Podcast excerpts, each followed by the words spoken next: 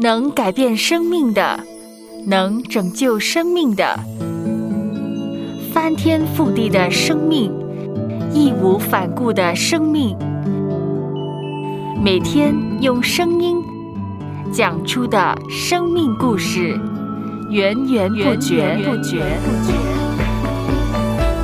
Soul Podcast，华人华语故事的声音。有问有答，有歌有曲，有心有意。玻璃心，回应你的好奇心，回应你的好奇心。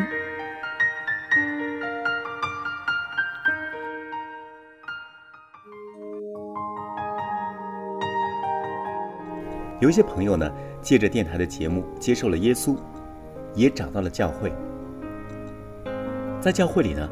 他非常想服侍上帝，可是如何服侍，怎样才有更有意义的服侍，成为了他们的问题。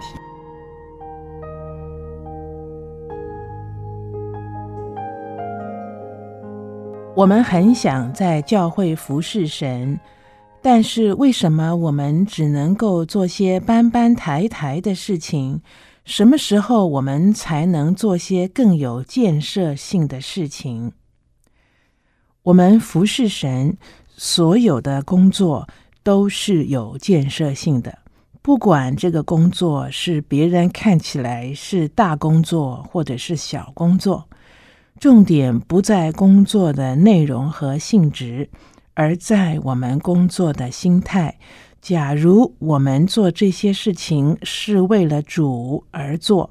那么，这样的一件事情就是服侍神，它也就是有建设性的。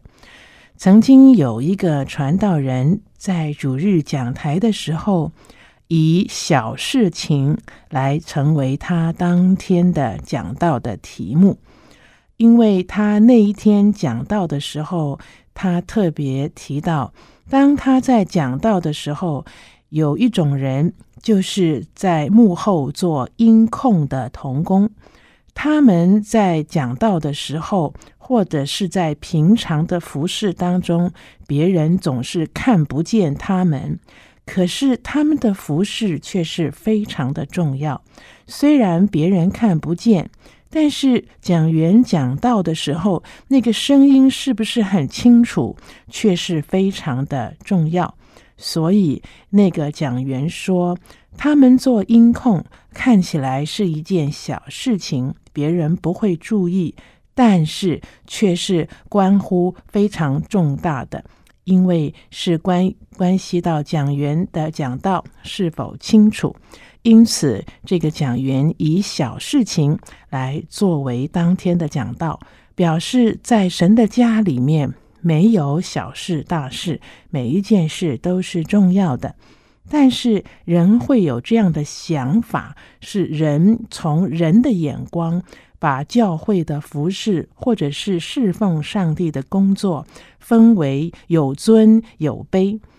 但是耶稣也曾经这样提醒我们，在约翰福音的十三章十四节。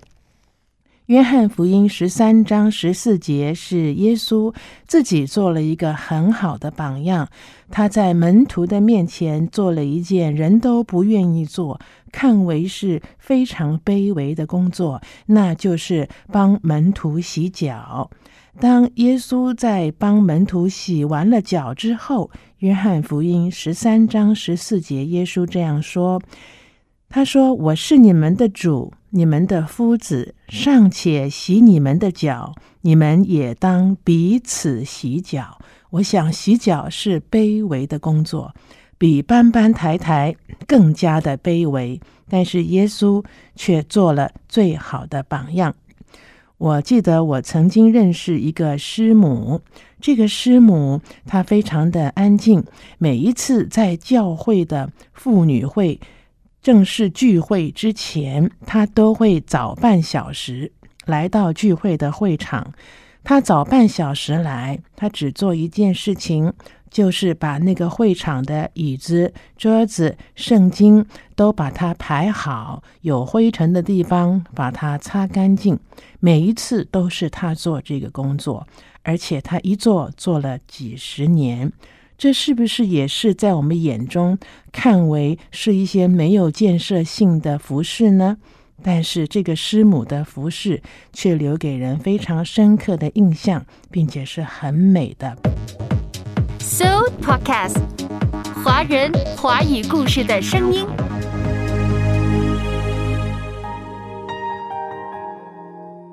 玻璃心在今天呢，与你谈的话题啊。是如何在教会里做有建设性的服饰？什么叫有建设性的？什么叫有意义的？什么叫做真正有价值的服饰？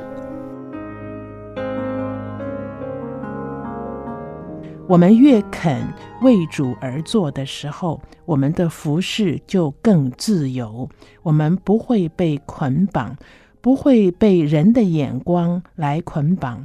也不会以人怎么样来评断而决定我要做什么样子的服饰，而且我们在单单服侍主，不论做什么样子的工作，这种情况之下，我们也不容易骄傲，我们也才能够越爱主越爱人，我们的服饰就会更有能力。我们服侍的生命也能够产生更大的影响力，来见证神的荣美。所以重点不在做什么，而在如何做。我们靠主做，就会有主所给予我们的喜乐。我们自己蒙恩，别人也从我们的服侍得着生命的益处。